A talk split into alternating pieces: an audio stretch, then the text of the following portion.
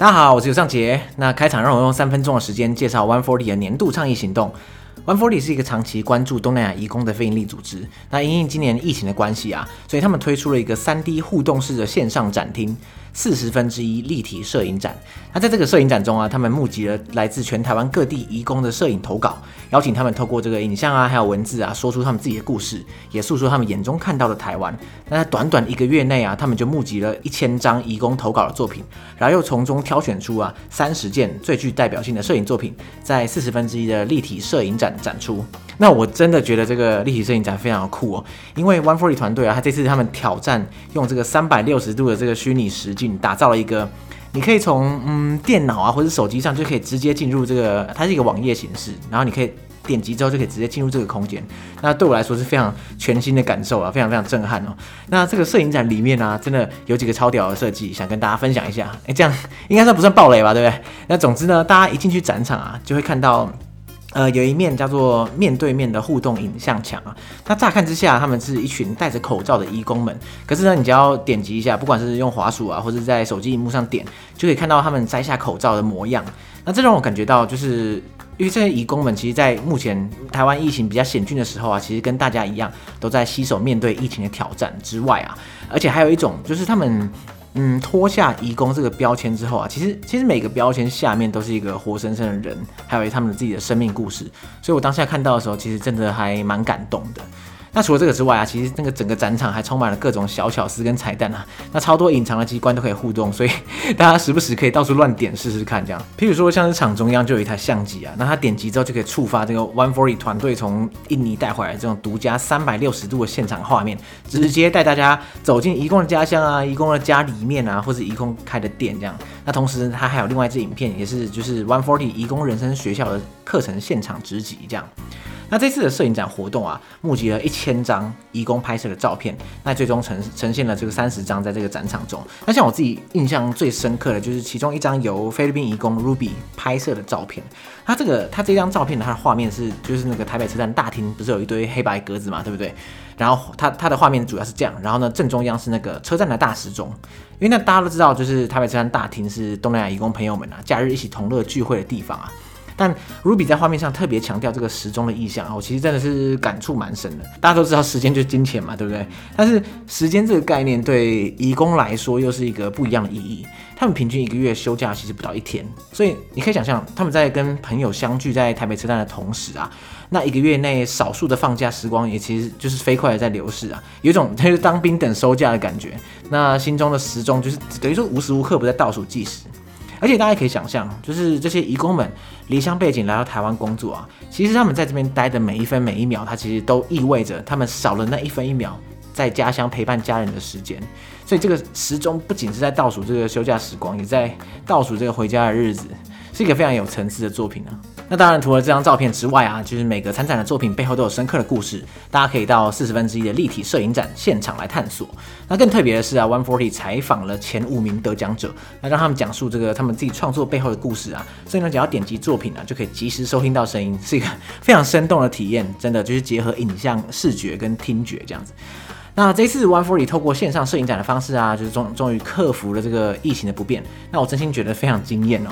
所以呢，强烈推荐大家一定要亲身参与。只要在家里动动手指啊，就可以在线上的虚拟空间里面啊，进入 One Forty 精心打造的这个展场。欢迎大家前往资讯栏查看线上摄影展的连结。那另外这次 One Forty 还有一个额外的小活动啊。就是大家只要在这个四十分之一的立体摄影展当中截图你最喜欢的那张作品，然后分享到 IG 的限动，并且标记 One Forty 的账号，就可以参与 DIY 微型相机的抽奖活动。那我是尤尚杰，在这边很真诚的邀请你，从移工的镜头重新看见七十万东南亚移工背后的故事，也认识他们眼里的台湾。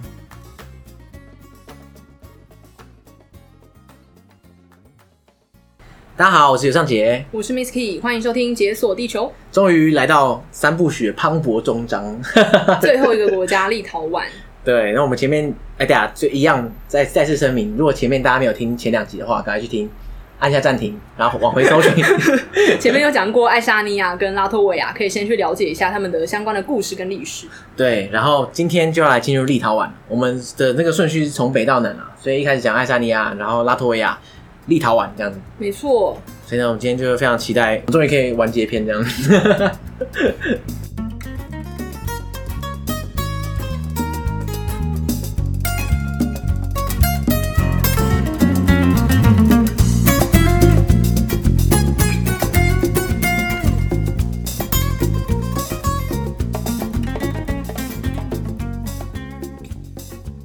我录这个系列录到现在，我发现就是每一集的开始，因为我们都会先讲一下这个国家的大概历史背景嘛，对不对？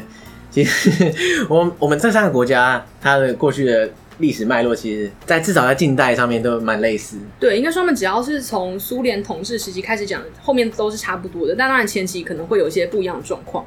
然后我觉得像是立陶宛，应该算是里面最不一样的，因为我是查资料的时候才发现，原来立陶宛以前是一个很强盛的国家。你说当年是什么时候啊？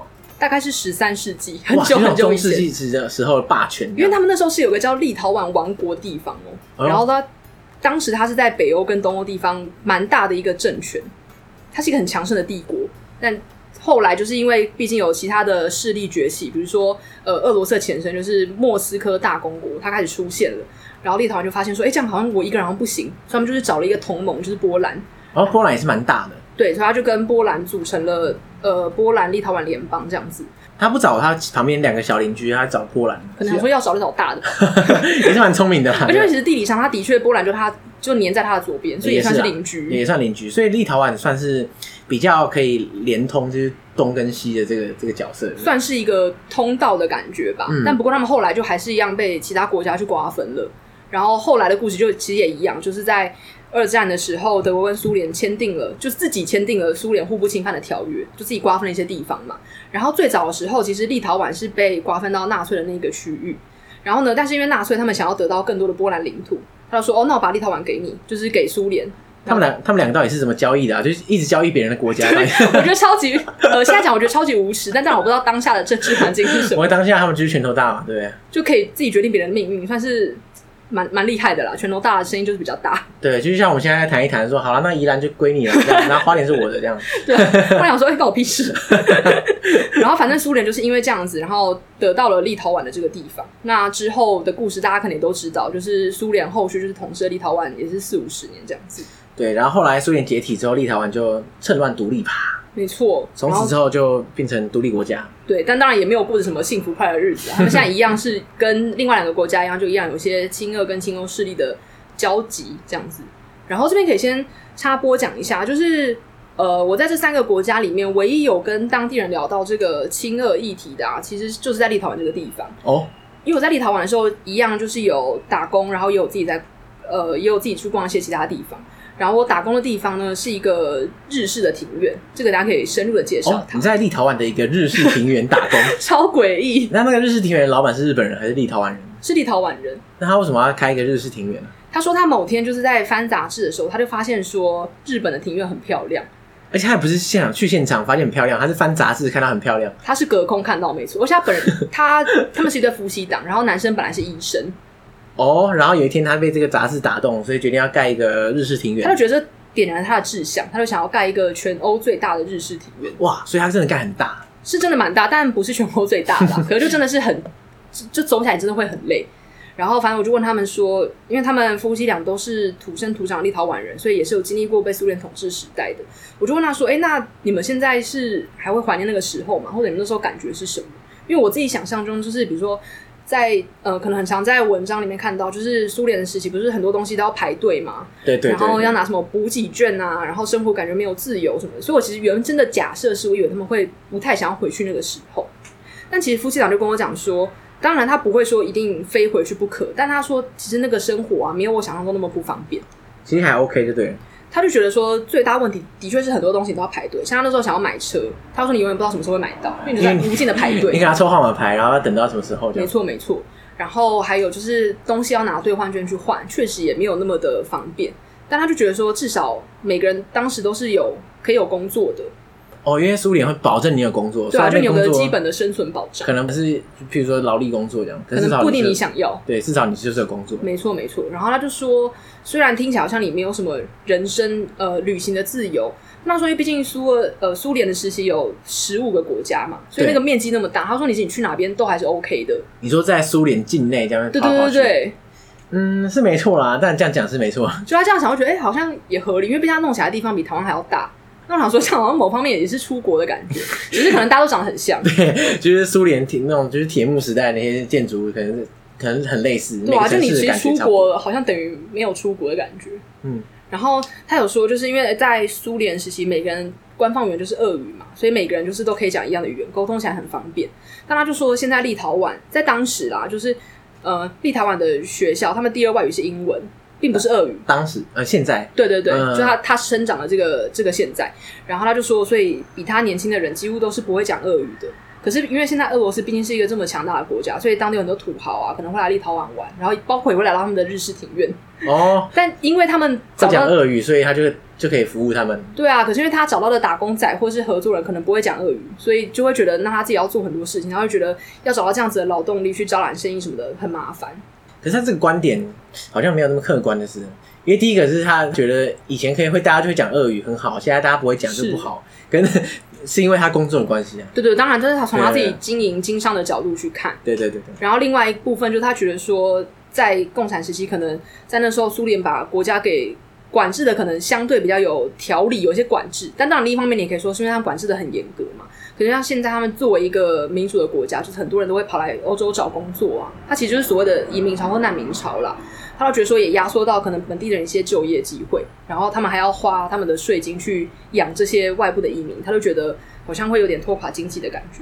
哦，所以他这样听起来真的是蛮，就是我觉得他的立场是蛮鲜明，就我，是啊，我可以想象出他他的轮廓大概是怎么样。是因为毕竟他的角度。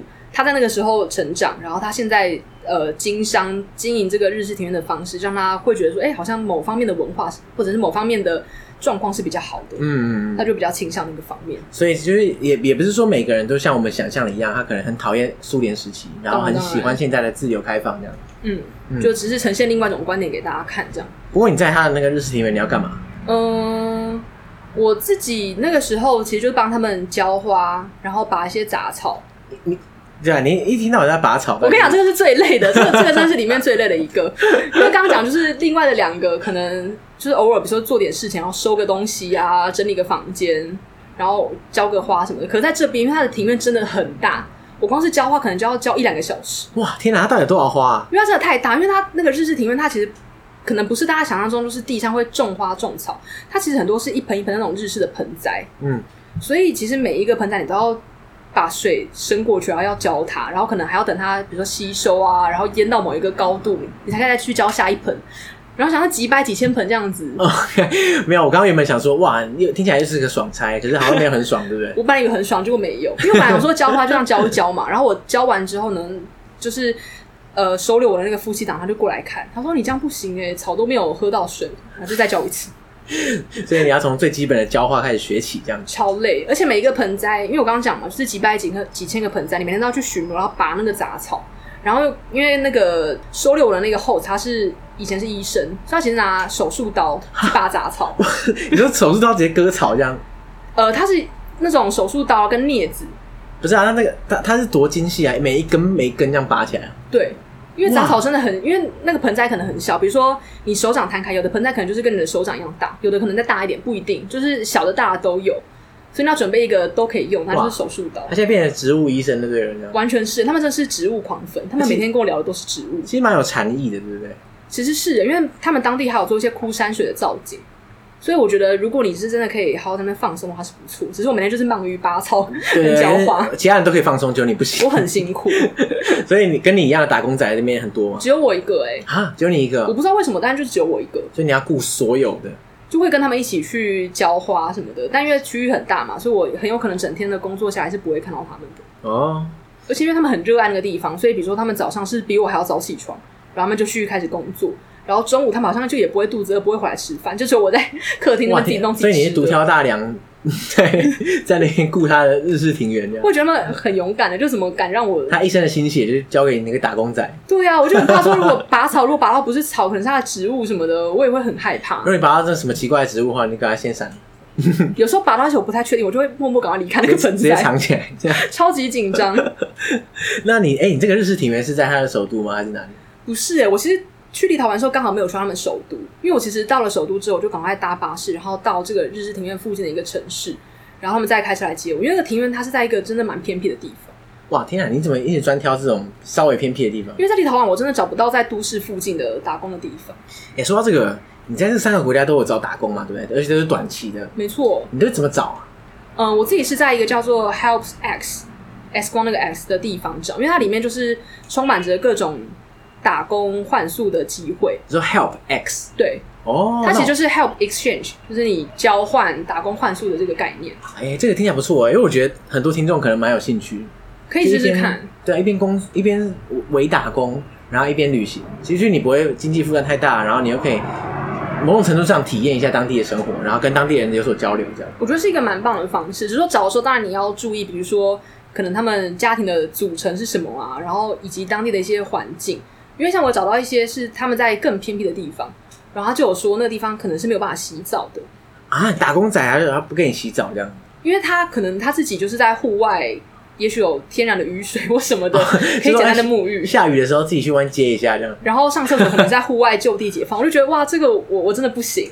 对，因为我们前面就已经知道，大家都是都市宅。对啊，所以没办法。我是愿意尝试一些不同的东西，但这个对我来讲有点超乎我狭小的舒适圈。对啦，因为其实你体验。某一部分就够了，就是你不用真的到什么路，就是在雨水洗澡或者什么其他。这种极限挑战我是有点困难，或者是有些是太长期的时间。比如说我之前去呃去欧洲的这一趟，我原本是想要去北极圈打工，我、嗯、想说去北极圈应该会很贵嘛，然后又可以待久一点，所以我就找到一个本来是要去那个跟哈士奇一起拉拉雪橇的地方，就在极圈里面。结果后来，结果后来，因为他说要待的话要待三个月。哇，最少三个月。嗯，因为他可能光是训练你那做那些事情就要不知道花多久，而且可能那个时候也是他们的旺季或许他说很需要人力，要要的话你要待久一点。那我想说三个月太久了，那我就想说好吧，那就没办法。所以你就没去？对啊，啊，有点可惜。我也觉得。不过三个月的确是真的有点有点久。因为我印象中就是台湾人拿的那个申根签证，我也不确定可以在欧洲待多久。嗯，然后加上我那时候也想说这个旅程可能就是极限，可能就是两三个月，还要再回来找工作什么的。所以就没有去。那找这种短期的，其实真的没有那么容易。我问了很多家，然后他们都说，呃，会希望说可能可以待一个月或两个月，一个月或两个月，因为这样就是暑假嘛，七八月。对对对。但因为我没有办法，所以短期的会比较难找一点点，就是真的是要碰运气，然后要早点开始找。所以那时候你的旅行模式就是在 Help X 上面找一些短期打工，是的，然后再结合就是你你可能 Couchsurfing 啊，或者是住 Hostel。就可以压缩这个，大概就是这，这对啊，就是这三种方式，就是集体去运用。然后，因为你在打工换宿的时候，基本上他们都会供你住宿嘛，然后三餐通常也会供，但不一定，有时候可能会叫你叫你煮，有时候可能带你出去吃，但基本上也是不会花到什么钱，所以我觉得算是蛮经济实惠的。CP 值蛮高的。对啊，然后你又可以跟当地人就多聊聊，练个英文也不错嘛。嗯，那你离开这个日式庭园之后，你就你的行程要怎么走？哦，我想再补充一个日式庭院的，因为有一个很特别的点。就是某天在拔杂草的时候，然后就突然有人叫我，他说可以帮我们拍照嘛，然后是一群看起来是户外教学的学生啊，小学生那种，应该是小学国中生这样子，然后我就准备要帮，就拿他们手机准备要他们拍照，他们说哦不是不是，我们希望跟你合照，哦跟你合照，我就说为什么？我说我不是什么名人哦，就是我说 I'm not a superstar，我 他们应该蛮确定你不是啊，对啊，他们说哦没关系，就想跟我合照什么，然后他们就。而且他们合照不是整批，他们是一个一个轮流的，一个一个轮流拍照。哇，你真的是大明星的，他有要你签名什么？他们没有，然后我就，然后我后来想说，他们可能是觉得亚洲面孔是很稀少，而且在日式庭园里面，他可能以为你是日本人，有可能。说哇，也很有异国风情啊。对，然后我就觉得很荒谬，我就跟我的 host 讲，他就说可能他们就是太少看到亚洲的脸孔，就觉得可能这种纪念品的感觉。可是没道理啊，因为。照理讲，亚洲观光客也不是没有那么少见啊。哎、欸，其实我真的觉得，我那个时候啊，就是二零一五年的时候，在立陶宛跟拉脱维亚，真的是蛮少亚洲脸的观光客。哎，可是爱沙尼亚很多，超多啊！只有爱沙尼亚很多，其他都很少。我在想，很有可能是因为大家比较常去北欧，那可能就是芬兰，然后爱沙尼亚加一个，顺便加一个爱沙尼亚，然后这样把它组进去。所以相较之下，可能立陶宛跟拉脱维亚的亚洲面孔会相对比较稀少一些些。所以你看到你就看到宝一样的，哇，拍照拍照，我就超级问号，想说怎么了吗？就很狼狈，那拔草跟他合照，超级烦的。然后草原拔完了，拍什么照啊？工作量已经超载，所以后来你就变成吉祥物之类的角色，有点这感觉。那也不错啊，还要额外加薪这样？没有，没有薪水。然后我们到最后差不多要打工结束的时候，某一天晚上，我们呃应该说下午啦，就是我们收工之后，那个 host 就有带我去另外一个地方，算是逛逛啊，去休息一下这样子。他们那地方叫做应该叫做 Palenga。Palenga，对。他们是一个海滨的小镇，我自己是把它取作叫做立陶宛的垦丁大街。你长得像垦丁大街那种观光小小镇，我觉得有点像，因为毕竟它也是一个滨海的地方，然后就是一条街，然后左右两边都是有些餐厅啊，然后也会有一些 live band，然后也是还有卖盐酥鸡什么烤鱿鱼的，是 是没有，但可能就是那种海鲜餐厅，哦，然后也是大家可能在露天喝酒啊、聊天，就整个氛围一样是蛮悠闲的。然后走到尽头，你可以看到是整片海，然后可能有人在沙滩玩水。然后、欸、感觉很棒哎，我觉得气氛算是蛮悠闲。但我的 host 可能他们这是一个反指标，他们就说他们平常其实自己不会来，他是为了你，所以说哎带你去一个观光地方。他说他们每年来都是带着我们这种 helper 过来。因为他他觉得 helper 应该会想去，他觉得我们就死观光客吧，所以带你们去垦丁大街这样。因为他就说平常这个时候夏天会涌进很多人，然后他们自己会觉得说不想要那么可能喧闹吧，他们是蛮喜欢宁静氛围的一家人。对啊，都已经盖一个日式庭园出来了。他们反而说，他们如果要去海滩的话，他们会自己去拉脱维亚的海滩，他们觉得那边比较安静。啊，跑到哈拉脱维亚海滩去？可能因为我在的那个地方，其实再往上一点的就是拉脱维亚，所以也许也是不会太远。嗯 OK，所以他在那个大街上就是挤满了各国观光客这样。我觉得看起来没有到各国哎、欸，看起来都还是偏向我自己觉得像当地人，因为他们讲的语言我一样是听不懂，然后也没有我熟悉的，比如说可能就没有听出来说可能是西班牙文，然后德文什么，听起来是一个真的很陌生的语言。嗯、对啦，因为我想一下，就是其他地方的人好像没有特别有需要跑到波罗的海来，你知道海边度假，因为波罗的海也是蛮冷的啊。对啊，就它可能也不是一个可以很舒服度过夏天的地方。对啊，特别是如果你是西班牙人的话，你更没道理在这种时候来。北欧人应该就是想说会直接往南欧去跑的。对啊，对啊，对啊。嗯，然后反正我们在当地就是简单的吃一点东西，就是一样喝啤酒啊，然后当地也会有一些海鲜，比如说鱼啊或什么之类的，然后吃一吃。但我觉得不确定是刚好这家人还是欧洲人，普遍用餐时间都蛮晚的，因为我们大概吃的时候是十点晚上。晚上十点吃饭，我快饿死。那午餐是什么时候吃？午餐他们不吃午餐，只有我在吃午餐啊！真的假的？他他吃两餐而已啊！他们感觉就是早餐跟晚餐呢，然后还隔超久。哇，这这这很奇怪，他们很耐饿。对，而且他们本来是我们下午收工嘛，他说：“那带你出去吃个晚餐。”然后我想说，我七八点在那边准备，他说：“为什么还没有人来？”然后到十点才苦等到十点，快挂掉了。他说：“天哪，我们晚上才出门，然后我们吃完之后已经十一点多了。”那吃完之后立刻睡这样。哦，对啊，他们开车回来之后，他们就去睡了。我说哇，我还在消化哎，感觉肚子很胀这样子。我整个睡不着，而且外面天是亮的。对啊，不过我以前去西班牙玩的经验也是一样，他们他们当然吃三餐啦，可是他们午餐大概是三点嘛。那他们早餐几点？早餐就是早上啊，可是因为中间的时候会有那种下午茶时间或者点心时间，所以好你还好。然后三点吃了午餐之后，晚餐可能九点十点。那他们几点睡觉？就一样啊，十一二点这样，就是吃完那个睡着。其实我我个人是可以啦，哇，我很难想象，这样应该是不太好的，对了。应该说，我觉得如果你是宵夜什么吃完那种，就是有点满足的感觉去睡觉，我个人是蛮喜欢的。可是晚餐一个这么大分量的东西，嗯，没关系，我也不知道，我们可以尝试看看啊，就挑战一个月都是吃完晚餐立刻睡。反正这个是我最不习惯欧洲的地方，就是吃饭时间真的太晚这件事情。嗯，但他们整体比如说那种很悠闲的氛围啊。或者是他们感觉很重视这种生活跟工作的平衡，我觉得是还蛮棒的。所以大致上这个就是我在呃日式庭院打工的部分。然后再来想要讲一下另外一个景点，就是我其实是先从，因为我我在欧洲的旅程其实是我先从台湾飞到德国，然后再从德国到波兰，然后波兰之后我就开始往波罗的海三小国从南玩到北。所以其实虽然我们这个 podcast 出的顺序是从北到南，刚好相反。对，我我是其实是从。南部开始玩到北部，所以我其实先从波兰那边搭跨夜的巴士来到立陶宛，大概要搭快十个小时。十个小时哇，因为波兰很大，对不对？波兰超大，动不动就要大概几几个小时。没错，然后就搭那种跨夜巴士，其实也不是太舒服，因为你也不能躺下来，它是坐的啊，坐的坐十几个小时。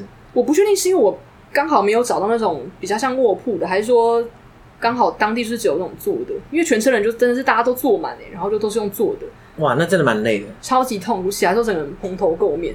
而且我搭到他们的首都叫做威尔纽斯，但我没有在那边玩，嗯、我就是下车之后我就马上再接着另外一班车，叫他要去一个地方叫做呃，中文叫做西奥利奥。西奥利奥，嗯，你是 C Oreo 这样吗？类似这个地方，然后要再搭四个小时，所以我等于说半天都在坐车。哇，天啊，你真是坐车王哎！那个时候可以，现在老了真的感觉屁股很痛。现在老了可能想说要不要搭飞机，还是就放弃那个地方。然后这个西奥利奥其实是立陶宛的第四个大城，但他说大城其实也很小，这样。我，我觉得他那个地方很像是。宜兰苗栗，哎，对不起，宜兰苗栗人。不过，因为维尔纽斯本身就不是一个大城市，所以你看，想象一下，排一二三四，排到第四人应该的确是以台湾来说，它那个人口密度可能就是宜兰差不多这样。对啊，就相较之下，会觉得人口相对来说比较稀疏一些些。嗯，然后呢，会去这个地方，其实在当地有一个叫做十字架山的景点。十字架山很有名诶，我其实也是去之前才知道这个地方诶。我原本没有特别注意，我就只是可能 Google 说立陶宛空格的景点，然后就发现这个地方存在。它果然是立陶宛最有名的，对不对？对，因为它其实就是一个小山丘，然后上面会插了非常多的十字架，但它真的很难到。就你刚刚讲，我要先到首都，然后从首都搭四个小时的车到那个西奥利奥的地方，然后我现在那边待了一晚之后，然后我隔天就是在搭当地的巴士，然后可能大概搭半小时以内吧，就会到那个地方。然后到了之后，你还要再走一段路。沿路真的是田园风光，就是有牛啊，哦，然后就是有它这个就是一个旷野这样，然后田野这样，真的是真的是旷野没错哎。然后你要稍微爬一下山，其实它的山不像是大家想象中可能真的要上坡或什么的，它其实真的是一个小山丘，然后它有做楼梯可以穿梭在这些十字架的山丘里面，它等于说整片的十字架的感觉了。那它那个十字架山它是怎样？它就是很多十字架在那边，是不是？它有插满着各种宗教的十字架，因为其实不只是基督教或天主教的十字架嘛，其实东正教也有，嗯，所以你就可以看到各种呃不同形状的十字架。然后这个十字架山其实它也是有一个由来的，就是呢，其实，在一战的时候，俄罗斯它有内部自己发生两次革命嘛，就是二月革命跟十月革命。然后在他们这个革命的时候呢，当时被俄罗斯统治的立陶宛，他们就趁乱独立。就三小国差不多这样子，每个人命运都一样。大家大家三集就是蒙着眼睛听，而且蒙着耳朵听，这样大家听这些历史的背景，猜得出来哪一国是哪一国？很 困难，因为他们其实真的是见缝插针，然后趁乱独立这样子。对。然后这个独立，因为毕竟一定是充满着一些，比如说革命啊或战争的方式，他们才能够独立嘛。所以当时呢，他们就会要纪念这些牺牲的士兵或者是人民，然后所以就开始形成这个十字架山。然后后来呢，到了二战的时候。还记得就是前面有讲到，立陶宛是被苏联并吞的。对。然后在被并吞的时候，因为立陶宛人毕竟之前独立过嘛，他们就想说，我要在这个被并吞的时候，我要表达我对于这个国家的国族认同，所以他们就会回到这个十字架山的地方来插上很多十字架，然后表达说我对这个国家的忠贞还有认同感。但苏联发现之后呢，就觉得说，当然不能这样啊，就不能允许我的国家有这样子类似内乱或者是有点分裂的情形，所以他们就一度。不止一度，他们其实三度铲除这个地方。哇，铲除啊，就是把十字架移走这样。对，就是把这些十字架都可能拔走或拆走之类的。但人民就还是不断的把这边来插上新的十字架。然后后来就随着苏联解体嘛，所以这个地方就是有点像是纪念的感觉。就现在都还是有人会在这边插十字架。所以就是说，大家可能自己带自己家里的十字架，或者是哪里的十字架，然后跑到这个山丘上，可能插在那边，你就随便找个地方就可以插上去。哇，它到底有多少十字架？呃，根据数据的话，是他们说至少有十万个。哦，十万个。嗯，可它每个是很大还是很小啊？其实有的很大，有的可能是比如说比人还要大，但有的可能很小，可能就你手指那样子的都可以。其实这样全部加起来可能超过十万个。然后你也可以用各种理由去查，因为我有去大概看一下，就是大家会因为什么原因？那有的可能是要纪念亲人啊，有的可能是他自己国家的战争，就不一定是跟立陶宛有关，可能别的国家也要自己查东西。嗯，然后或者比如说有的可能是。呃，单纯喜欢这个宗教，有的可能是想要传达不同的理念，比如说可能嬉皮的，或者是同志族群的，或者要金榜题名，把这当成什么庙吗？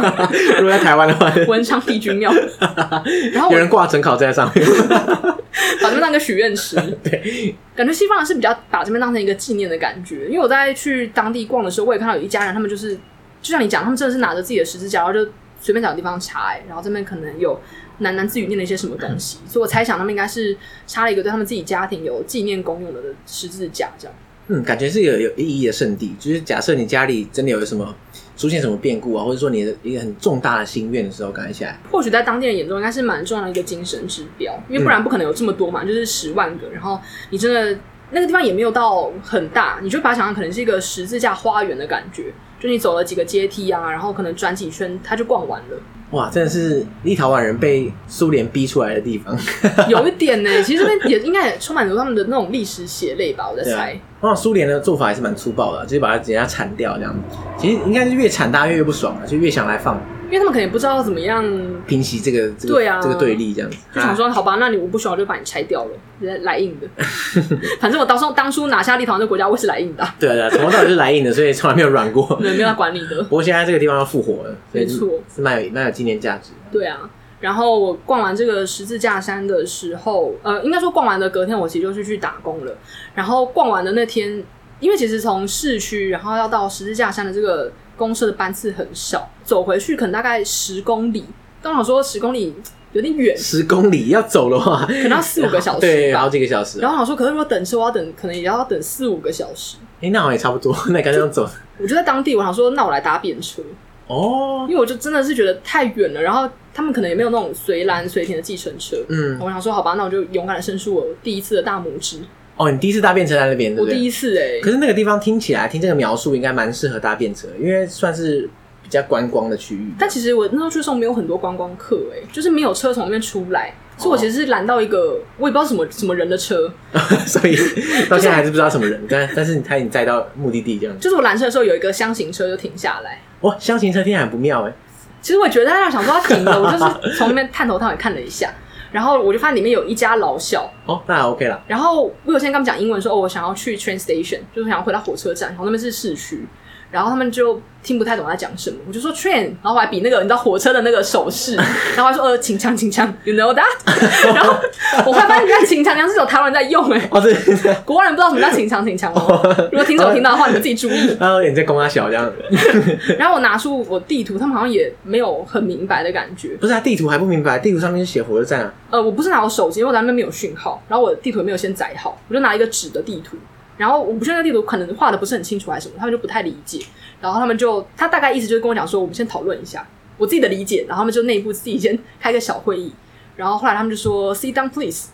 哦，是，所以所以就叫你入座了。我就进去了。我想说，好吧，反正死马当活马医，不然我在那边也没有办法回家。反正可以开往前开一步是一步了。然后我就坐上去，然后就是有试图想要跟他们聊天，但真的太困难了，完全不能通任何英文。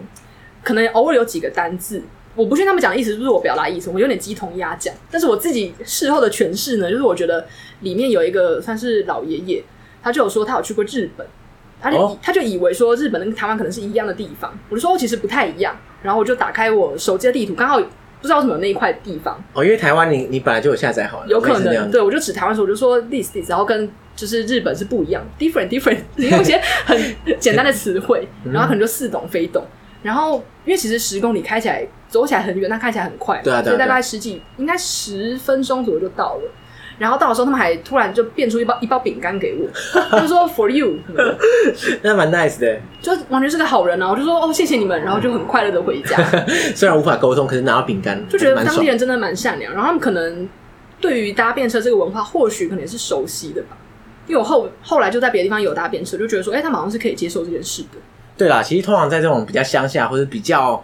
稍微观光区的地方搭便车通常比较简单，相较之下真的方便很多。对，你在大城市要搭便车真的很难，没有人会理你，因为你如果都可以搭巴士或捷运，而且大城市里面大家的目的地差太远了，你根本就不知道他要去哪里，会不会顺路什么。哦，这倒是真的。你在乡间，你能去哪里？就是那点就是那些嘛，对不对？对，就是往南、往南或往北两个方向这样子。对，通常都还好。那你这整趟贯穿波罗的海三小国，像立陶宛啊、拉脱维亚、爱沙尼亚，你觉得你对他们的感觉怎么样？跟你事前的印象？其实，因为毕竟当初印象其实是模糊的嘛，因为毕竟没有去过，然后也我也没有先找一些图片或什么的，所以当时真的是保持着一个空白的状态，就是去吸收新的东西。嗯，然后去了当地之后，我觉得他们的街景的样貌其实蛮类似的，就是如果是旧古城区的话，就一样是比较低矮的建筑啊，然后石板路。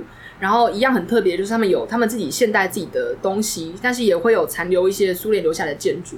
然后就像你前面讲，就是苏联建筑其实真的长得就是很方方正正，仿佛有一个 范本的样子。对，不管哪个国家的苏联建筑，可能长差不多。没错。然后我觉得当地的人其实，当然如果我是一个观光客的角度来讲的话，我觉得当地人普遍都是亲切的。比如说你要问路啊，或者什么的，他们都是很友善，会愿意回应你。只是说，呃，如果是要比较语言能力的话呢，爱沙尼亚的英文普遍来讲还是比较通的。那立陶宛跟拉脱维亚就没有那么通。所以如果你真的是要一个人去旅行，然后你也不太会讲当地语言的话，可能会比较辛苦一点点。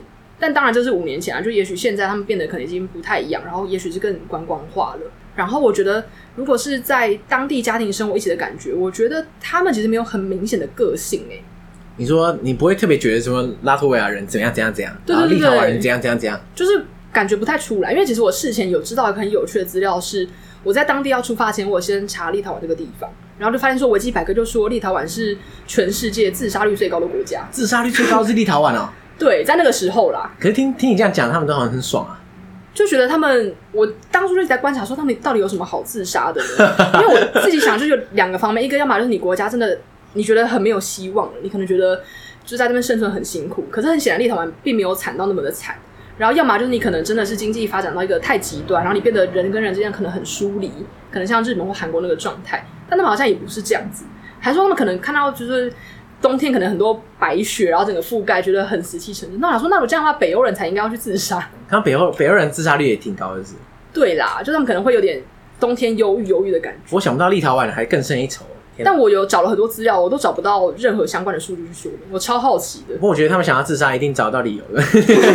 应该总是可以找到理由去自杀。对，不过在当地待起来是愉快的，啊，并不会有那种 应该不会玩完之后突然想自杀。不会不会不会，就整体来讲，我觉得这个旅程算是蛮有趣的，看到很多不同的东西。嗯，然后然后其实我也有因为这样子，就还蛮想去俄罗斯这个地方的。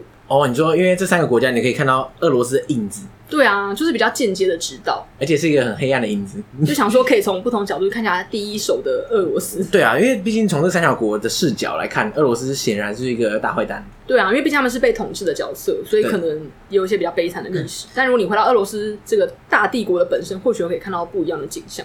然后延伸来讲啊，就是去了这次欧洲之后，我也发现说好像累积了蛮多旅行的素材，所以后来才间接算是促成了我自己的 podcast 这样。我相信每个做旅行的 podcaster 应该都有这种经验，就是累积到一定量之后，觉得哇，这些故事不跟别人讲，很就是觉得会内伤，这样就会拿出来想说啊，分享一下好了。自己一个人去旅行，算是一个蛮特别的经验，然后去了一些自己觉得很特别的国家。因为我觉得蛮有趣的，因为你我看你的旅行大部分都是你自己一个人，我通常都是哎、欸，因为我刚好相反，我从来不自己旅行啊，真的假的？真的，因为我不知道为什么很多人都有误解，以为我都自己旅行，我以为是哎、欸，不是，我从来没有自己旅行过。哦，那你会想要尝试吗？我觉得我我自己是一个很没办法自己一个人做事的人，这样子。怎么说？就不知道，因为我在旅行当下，假设我看到一个很我很棒的一个假设一个风景或者一个地方，或者我体验到一个很酷的事情的当下，我就很想跟别人分享说：“哇，我这这个很酷啊！”什么？哦，你需要旁边可以马上的人跟你对我，我需要我立刻讲出来，然后立刻旁边的人认同或者是说有意见这样子。可是我通常都没办法，如果不是如果我就一个人的话，就不可能嘛。我顶多打电话，可是还是不太一样。确实是这样，没错。对啊，而且就像我在之前在节目讲的，我还蛮依赖那种，就我一边讲的时候，一边建构自己的想法。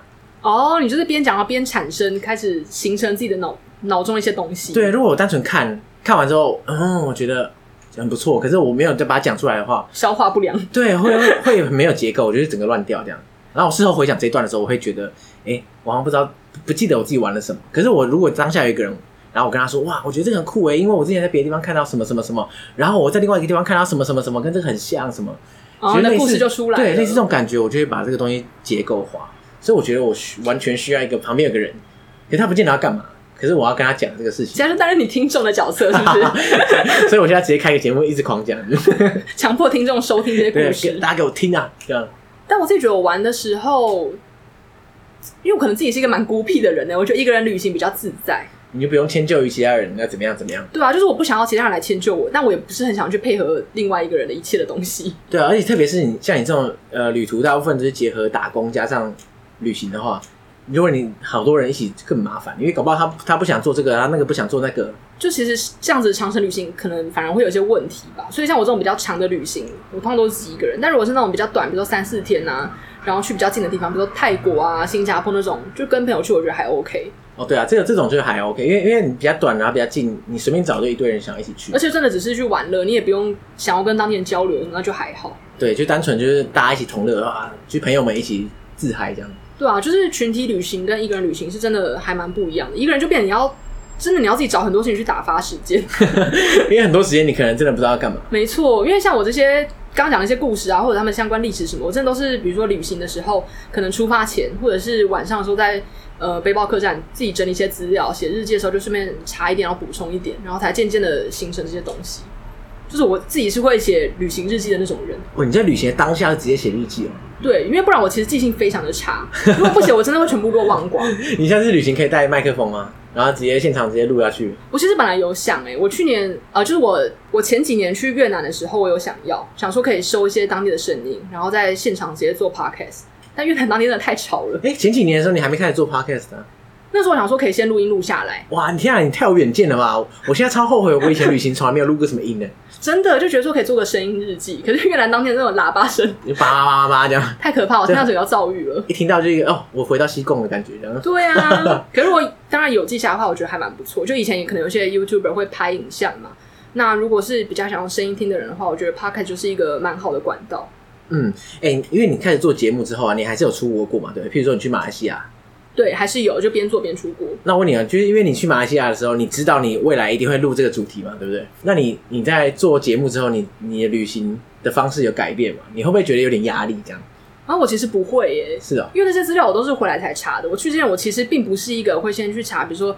当地的什么历史啊，或地理状况，我顶顶多只要知道说当地的气候，要穿什么衣服，然后哪个地方可以玩，这样。那听起来蛮自在的。对啊，然后如果真的有碰到什么真的可以分享的事，再拿出来讲。比如说像之前去日本，可能刚好有沙发冲浪，然后冲浪的过程中也觉得有些东西可以分享，然后才把它录成节目。那有些地方可能真的没有什么好可以讲，那就算了。因为我觉得蛮有趣的，就是我开始录节目之后啊，我唯一一次出国就是去那个哥斯达黎加加美国哦。对，那我觉得旅途本身是没有什么太大差别啊，但是因为为了要在 IG PO 限动，所以 我在很多地方我都特别录影。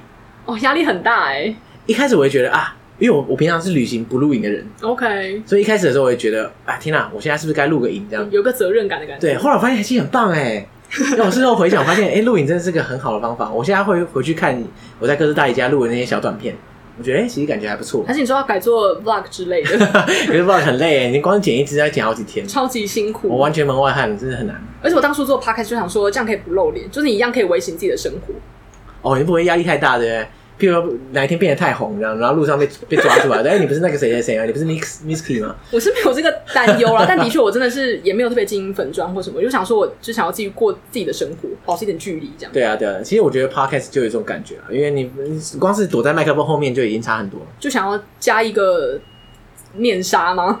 对啊，因为我之前看那个像譬如说《荣荣历险记》哦，我之前的那个来宾，他就是做旅行 YouTuber 嘛，对，那 YouTuber 我觉得。比 Podcast 的就是更 hardcore 一百倍吧，超级耶！对，而且他都要在当下的时候立刻解说，立刻录影。他口条很好，哎，就想说怎么都不会卡词，他超他超猛的，而且他几乎不剪。我觉得这个超强，对他真的狂剪。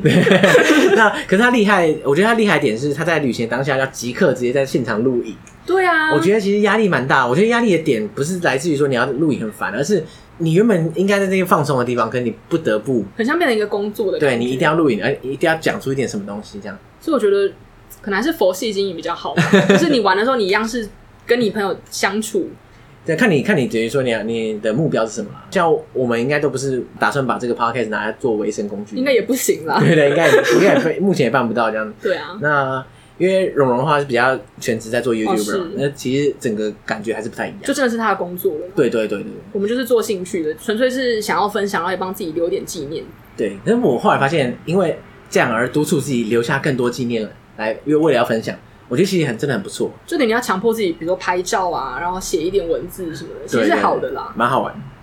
好啦，那我今天就很感谢 Misky 来录音。我才要感谢那位听众，就是、哦、对 那位在 Apple Podcast 许愿的听众，差点忘了小奥图的那个听众，我们一次满足他的愿望，一次满足三次这样。他想说，哎、欸，要给我那么多吗？